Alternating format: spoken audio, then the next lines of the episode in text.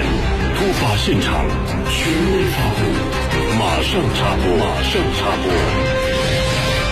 江苏新闻广播马上插播央视新闻刚刚发布的消息：十一月二十一号十六时许，就是下午四点左右，河南省安阳市凯信达商贸有限公司厂房发生一起特别重大火灾事故，注意是特别重大啊，造成三十八人死亡，两人受伤。根据国家有关法律法规的规定，国务院决定成立调查组，由。应急管理部牵头，公安部、全国总工会、河南省人民政府等相关方面参加，对河南安阳市凯信达商贸有限公司幺幺二幺特别重大火灾事故进行调查。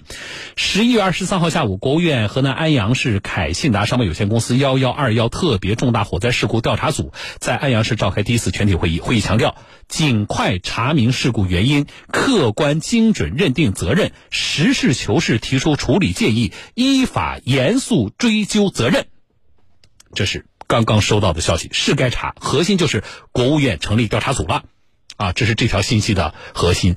二十一号的事故，媒体铺天盖地的报道，你们肯定都看到了，痛心吗？痛心呢？三十八人死亡啊，都是普通工人啊，该查吗？当然该查，啊，我觉得最后实事求是提出处理意见，还有依法严肃追究责任，是谁？置国家的法律于不顾，是谁视工人的生命如草芥？媒体前期的报道里边有一些信息是值得重视的，啊，工厂的消防怎么做的？一楼有人误操作啊，是违规什么电焊引燃了布料，然后致二楼的工人不能逃生，消防通道在哪里？还有，有媒体报道说这家公司二一年到二二年。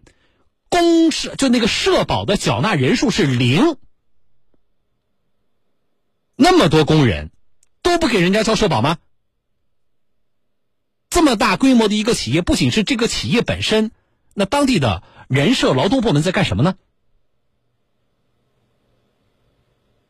保障工人的合法权益，甚至是生命安全，敬畏生命，敬畏国家的法律法规。